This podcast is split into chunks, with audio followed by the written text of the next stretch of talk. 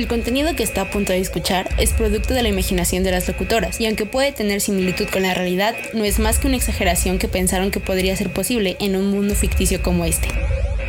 ¿O no? Miércoles 16 de junio. Han pasado meses desde la última vez que te escribí y lamento mucho no haberme acercado a ti antes. Grabo esto porque es mi forma de pedirte disculpas y de explicarte el porqué de mi ausencia. Porque sí, sé que el ghosting y el evadir mis problemas no me ayudan a solucionarlos, pero es lo único que sé hacer cuando llego a este punto en el que ya no puedo más.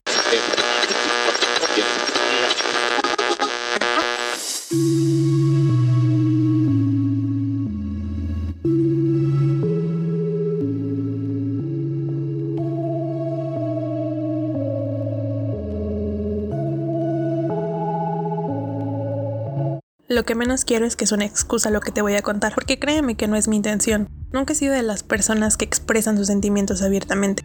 No es por pena, es porque simplemente no sé cómo hacerlo. Y por lo mismo, cuando llego a mi límite, lo que hago es desaparecer. Me desaparezco, así como también espero que mis problemas lo hagan.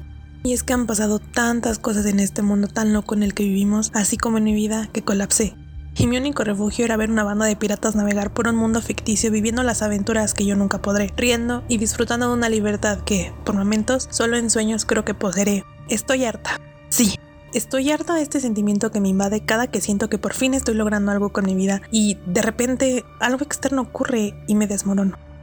Es entonces que todos esos pensamientos negativos me cruzan por la mente y el ruido en mi cabeza no para. Pierdo el sueño, así como también me pierdo a mí. El enojo e incluso la ira, así como la frustración, se acumulan en mi pequeño ser y dejo que hablen por mí, lastimando a los que me rodean en el proceso. Cuando vuelvo a ser yo y me doy cuenta de lo que hice, me avergüenzo de mí misma por haber dejado que eso pasara. Y entonces entro en un ciclo vicioso en el que me alejo de todo y de todos para evitar herirlos, pero en el proceso me enojo más conmigo misma, por no saber controlarme. ¿Realmente necesito hacerlo? Y sé lo que me dirás, Rosa, que necesito hablarlo, acercarme a alguien, pero los viejos hábitos son difíciles de romper. ¿A ti también te pasa, Rosa? En fin, aún no te cuento qué es lo que me ocurrió. Como te habrás dado cuenta, no soy una persona que se abre rápidamente con otros, pero contigo es diferente. Nunca imaginé que esta amistad que surgió por internet y que floreció en medio de una pandemia podría llevarme a, por primera vez en años, externar todo aquello que me atormenta.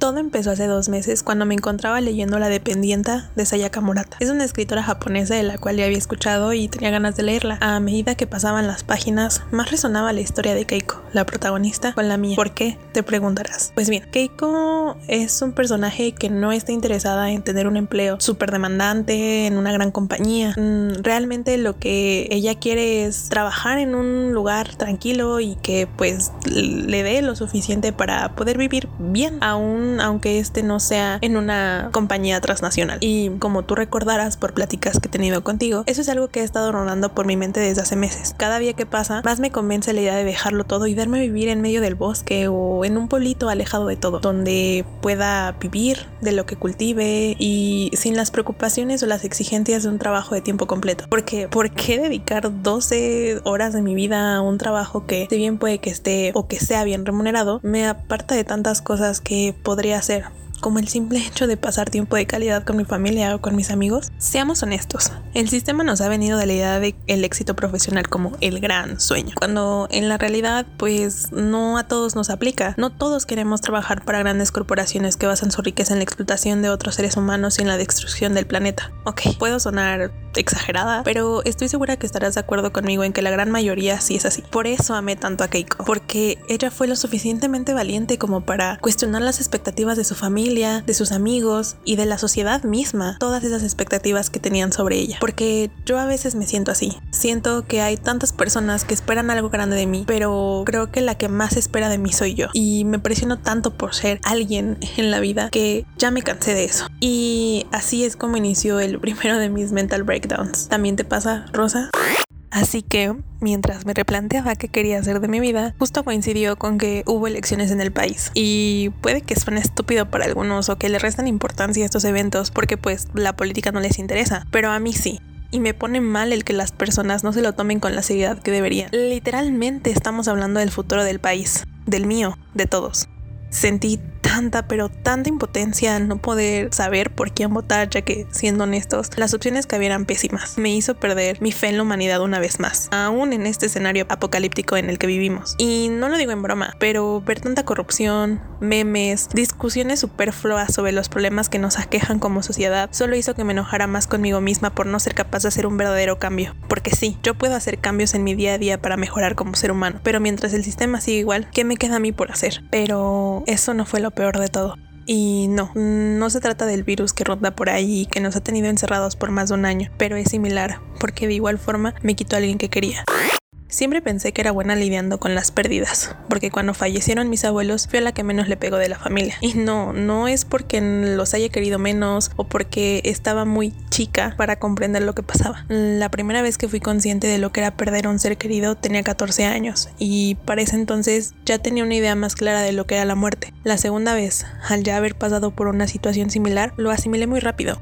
Soy muy creyente que la muerte no es nada malo y que es el destino que a todos nos espera, así que es natural que eso pase. Pero para lo que no estaba preparada era para ver cómo poco a poco una persona a la que amas se consume en la enfermedad y se pierde en ella tampoco estaba preparada para ver a las personas a mi alrededor pasar por un proceso similar, con la diferencia de que ellos no se van, se quedan aquí lidiando con la ausencia que esa persona dejó. Después de eso te toca a ti recoger esos pedazos de quien se fue, volverlos a armar para quedarte solo con lo mejor y no con esa última imagen de esa persona agonizando. Así que eso es lo que he estado haciendo. He estado sonando, juntando las piezas que me hacían ser yo.